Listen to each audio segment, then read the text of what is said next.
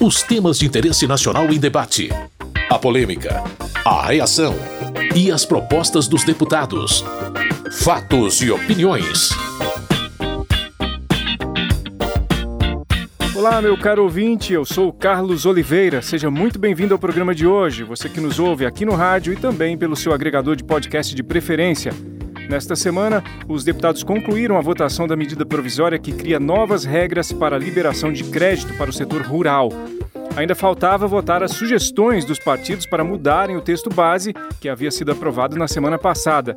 Logo no início dos debates, alguns deputados pediram que a proposta fosse retirada de pauta, enquanto outros defendiam a votação.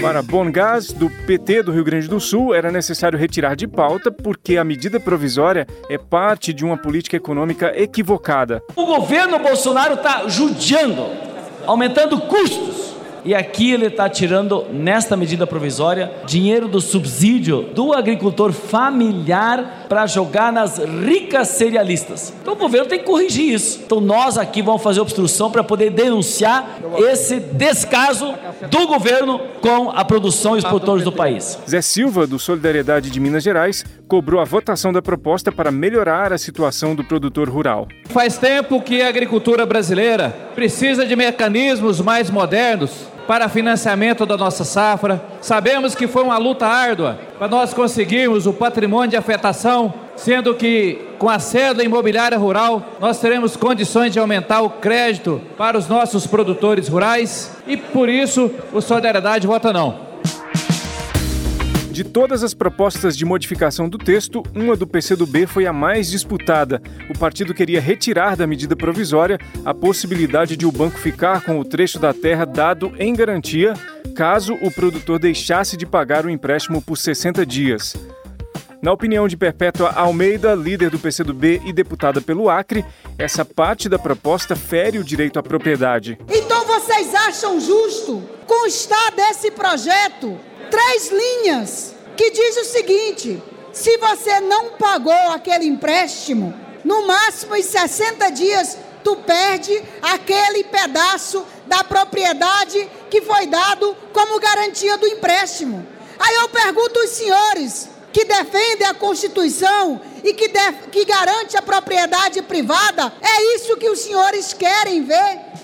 O relator da medida provisória, deputado Pedro Lupion, do DEM do Paraná, disse que esse assunto já havia sido suficientemente discutido. E ficou claro que criar um título novo para o agronegócio, que seria a cédula imobiliária rural, sem ter algum tipo de garantia a ela, seria criar algo natimorto. Para melhorar essa possibilidade e para evitar justamente o que disse a deputada Perpétua Almeida aqui na tribuna, nós permitimos que o lastro do patrimônio de afetação possa ser feito também com a cédula de produtor rural por exemplo, que possa ser feita com os outros títulos do agronegócio, que possa ser feita de outras maneiras para que o produtor tenha essas garantias. Gilberto Nascimento, do PSC de São Paulo, ressaltou que a atividade rural pode sofrer com situações imprevistas. Uma enchente, uma seca e ele deixa de pagar o banco.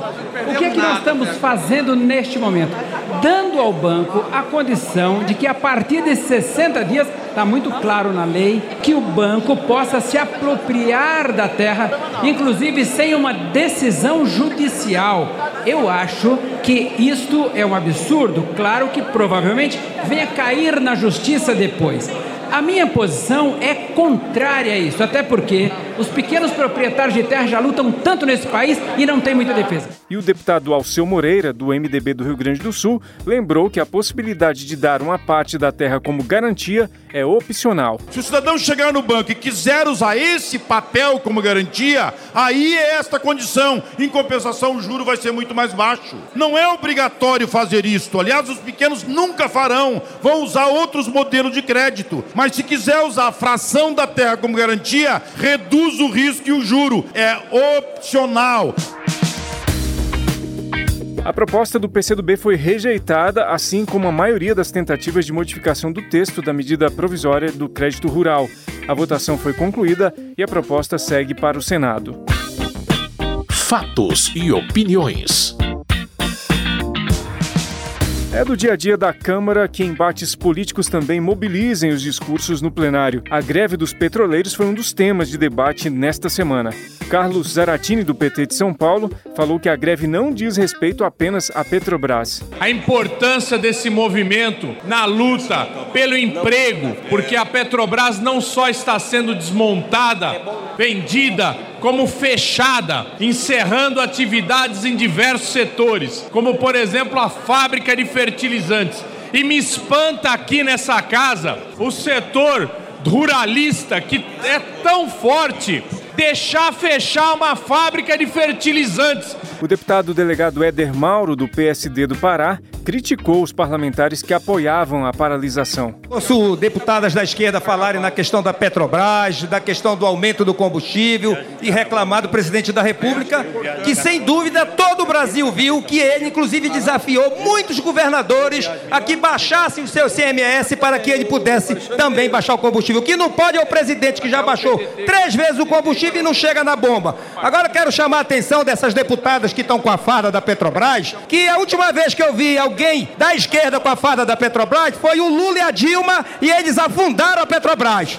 Por outro lado, a deputada Benedita da Silva, do PT do Rio de Janeiro, entende a defesa dos grevistas como um motivo de orgulho. Eu visto laranja, eu não uso laranja. É muito importante isso, há uma diferença. Por um outro lado, defender a Petrobras é digno. Eu não tenho vergonha de defender nenhum trabalhador ou trabalhadora das nossas estatais. Não tenho nenhuma vergonha, porque eu sou brasileira e tem que ter um mínimo de compromisso e um nacionalismo em meio ao desemprego que aí está. Basta de mentiras, de ficar dizendo que nós é que fizemos isso ou aquilo. Reynolds Stefanes Júnior, do PSD do Paraná, acha incoerente o suporte aos grevistas. Fizeram tudo o que podiam para destruir a empresa e hoje vem aqui usar o laranja de novo para dizer que estão ajudando os petroleiros. É uma vergonha esse PT.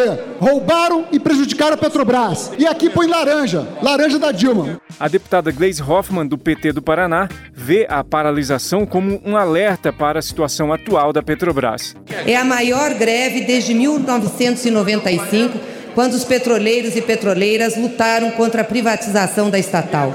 E essa greve tem o mesmo objetivo além de ser pela defesa dos empregos na Petrobras, particularmente da FAFEM, da, da, da, fábrica de fertilizantes que nós temos no Paraná, que 400 funcionários foram demitidos e vai chegar a mil o número de demissões, é também para que a empresa não seja vendida aos pedaços, como está sendo vendida a Petrobras. Luiz Lima, do PSL do Rio de Janeiro, responde às falas da deputada Gleisi Hoffmann. O maior desafio de estar nessa casa é a gente ouvir uma dramaturgia e um teatro na tribuna. Foram sete minutos de falácia, foram sete minutos de dramaturgia. Eu gosto de fatos. O meu avô, Álvaro Pereira de Souza Lima, foi ministro da Aviação e Obras Públicas do governo Getúlio Vargas e foi o primeiro presidente do Conselho Fiscal da Petrobras. Deixou apenas um apartamento na rua Senador Vergueiro, no Flamengo, para cinco filhos. O nosso país está dividido não em esquerda e em direita. O nosso país está dividido entre corruptos e não corruptos. A greve dos petroleiros foi motivada pela demissão de quase mil funcionários da Araucária Nitrogenados, que é uma subsidiária da Petrobras no Paraná, responsável pela fabricação de fertilizantes. Fatos e opiniões. As reformas administrativa e tributária foram de igual modo muito debatidas nesta semana. Deputados dos mais diferentes partidos apresentaram argumentos favoráveis, contrários ou sugestões para as propostas. Vinícius Poit, do Novo de São Paulo, discursou a favor da reforma administrativa. Essa é a reforma que vai separar o joio do trigo. O bom servidor público, aquele que gosta de servir, aquele que está lá para servir a pátria, aquele que estudou, que trabalha duro, é punido hoje, é injustiçado pelo mau servidor público. Aquele que não está preocupado com o desempenho, porque tem seu emprego garantido. E isso precisa acabar nesse país. O deputado professor Israel Batista, do PV do Distrito Federal, vê erro de rumo nas discussões sobre as novas regras para o serviço público.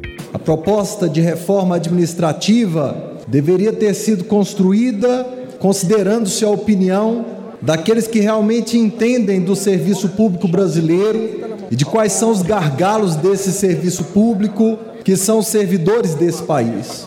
Mas infelizmente o Ministério da Economia optou por aderir à cruzada revanchista do governo federal.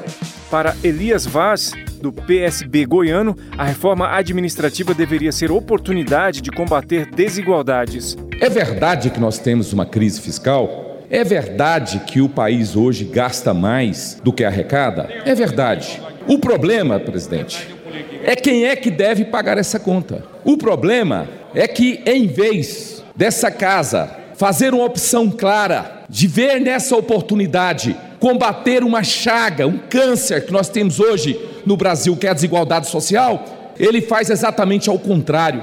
Reproduz lógicas que vão agravar ainda mais esse problema. Reginaldo Lopes, do PT de Minas Gerais, ao falar sobre o tema da reforma tributária, comenta o peso dos impostos sobre os combustíveis. Se o governo tivesse compromisso, ele mandaria que a reforma tributária, do qual ele não tem nenhuma posição, e se tivesse um pouco mais de compromisso evidente, ele diria da onde vão sair os impostos para substituir o ICMS. Tem que sair de lucro e dividendo. Então vamos cobrar lucro e dividendo de todos os postos, donos de postos de gasolina, e vamos também cobrar os acionistas da Petrobras e mais uma política de controle de preço. Então tem que apresentar soluções e não fazer fake news.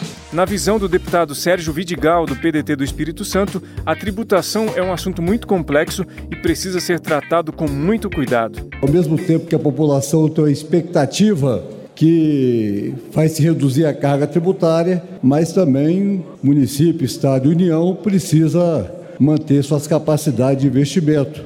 E eu diria que a primeira etapa da reforma tributária é que o governo possa fazer um trabalho, primeiro, de, sonega... de combate à sonegação. Segundo, reduzir as isenções, os incentivos fiscais que o país tem. Luiz Miranda, do DEM do Distrito Federal, comentou sobre a fase atual de discussões da reforma tributária. Nem começamos ainda o debate, já começaram os ataques e as tentativas para desconstruírem os textos que aqui presentes nessa casa estão. Aqueles que nunca apresentaram nenhuma proposta, agora tentam marginalizar a proposta da criação de um imposto único, de uma tributação uniforme, tanto para bens como para serviços, coisa que é discutida há 30 anos. Na oportunidade que temos de aprovar, iniciam-se os ataques e até há quem diga que queremos criar uma nova CPMF. É uma mentira. A comissão que vai elaborar a reforma tributária foi instalada pelo presidente do Congresso, Davi Alcolumbre, na quarta-feira. São 25 deputados e 25 senadores que têm 45 dias para apresentarem um texto. E a reforma administrativa deve ser enviada ao Congresso também nestes primeiros meses de 2020. Fatos e opiniões.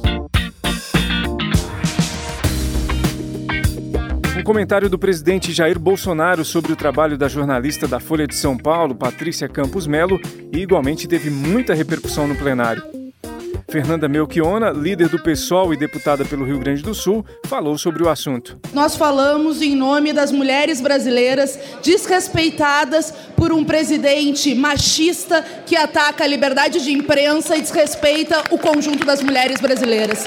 Nós falamos em nome das Marias, das Joanas, das Veras, das Lúcias, das mulheres vítimas da violência doméstica e familiar e das mulheres vítimas da cultura do estupro, do sexismo e da misoginia Logo em seguida, o deputado Eduardo Bolsonaro, do PSL de São Paulo, foi à tribuna defender o presidente da República.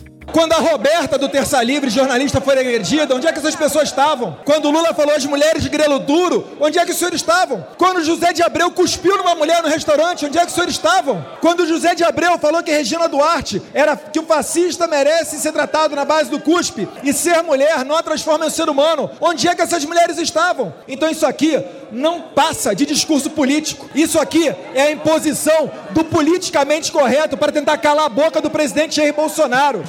Alexandre Padilha, do PT de São Paulo, fez críticas aos comentários do presidente Bolsonaro. Não é à toa que a ABI pediu impeachment do presidente Bolsonaro, porque é inadmissível, é inadmissível que um chefe de Estado, presidente da República desse país, se sinta, se sinta à vontade de destratar uma jornalista, reproduzir falas abomináveis Já o Tony de Paula, do PSC do Rio de Janeiro, discursou favoravelmente ao presidente. Mais uma vez, a esquerda e a imprensa extremista acusa Bolsonaro de atacar mulheres, nesse caso, a repórter da Folha de São Paulo. Mas o que disse Bolsonaro? Ele disse, abre aspas, e o depoimento de Hans Siever foi no final de 2018 para o Ministério Público. Ele diz o assédio da jornalista em cima dele, ela queria um furo, ela queria dar um furo a qualquer preço contra mim. Para Sâmia Bonfim, do PSOL de São Paulo, as falas de Bolsonaro com relação à jornalista da Folha de São Paulo não são compatíveis com o cargo de presidente da República.